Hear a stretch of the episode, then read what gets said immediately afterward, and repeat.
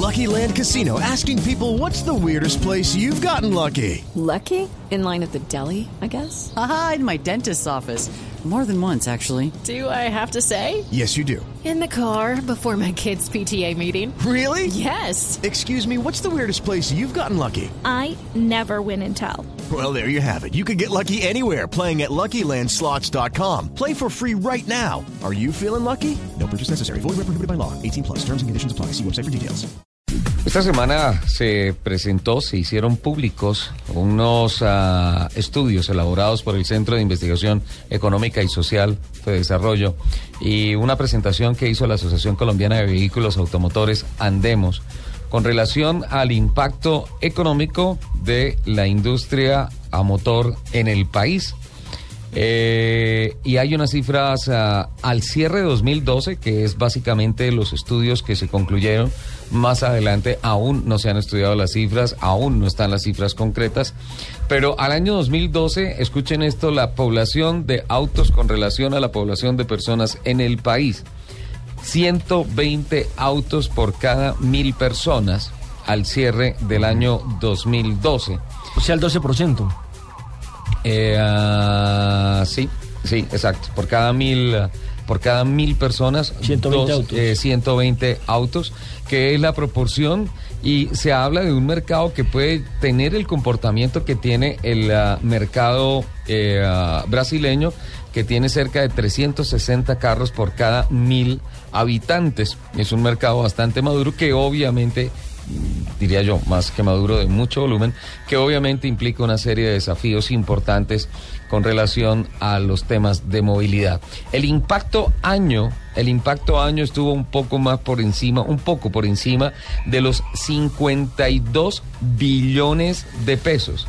52 billones de pesos al año se mueven todo lo que tiene que ver con los consumos, servicios, compra de carros y todo esto, lo que significa una franja de demasiado valor para la economía del país.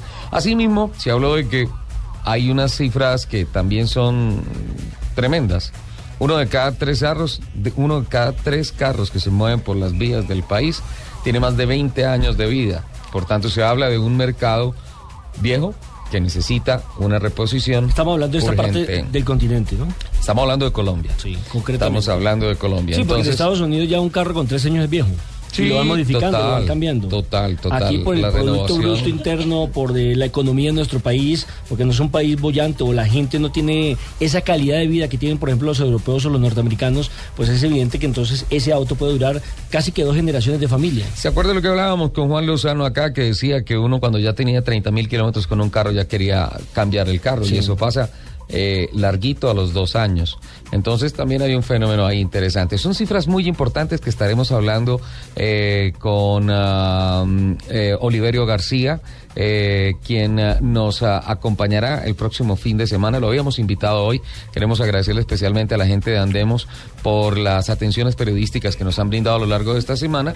Y pues en virtud del poco tiempo que tenemos en el programa hoy, creo que es un tema del cual tenemos que profundizar mucho sobre el impacto económico y social que tiene la industria del motor en el país y por tanto hemos decidido posponer la entrevista para el próximo sábado. De todas formas, era importantísimo anunciar esas cifras que se presentaron esta semana y que ya están eh, haciendo acelerar a los periodistas en las salas de redacción en los diferentes medios de comunicación. Noticia importante, don Nelson. Entonces, hay que subir de 120 carros por cada mil habitantes. El mercado está para eso. Y también hay que renovar el carrito. De acuerdo. Eh, siempre hemos hablado aquí de la industria automotriz, de la forma como crece eh, paulatinamente, de los nuevos inventos, de las nuevas tecnologías, los nuevos diseños y demás. Pero también a mí me gustaría escuchar alguna propuesta por parte de los constructores, de las industrias automotrices. Ensambladores e importadores. Sí, sí. como para tratar también de ayudar con el tema de movilidad. ¿Qué proponen? Porque no solamente vender autos, también Sí, hay que pensar no es- no es en el sentido social, ¿no?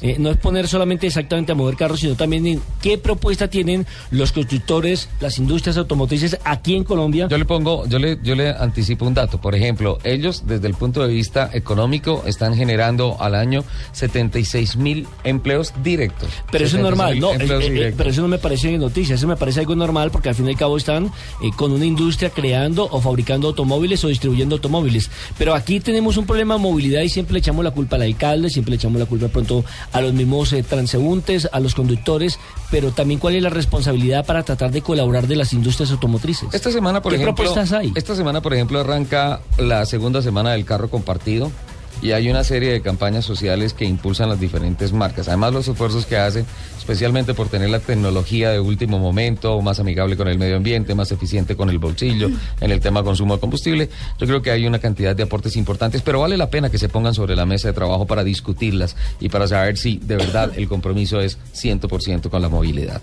¿Le parece, don Nelson? De acuerdo. Sí, estamos con don Rick.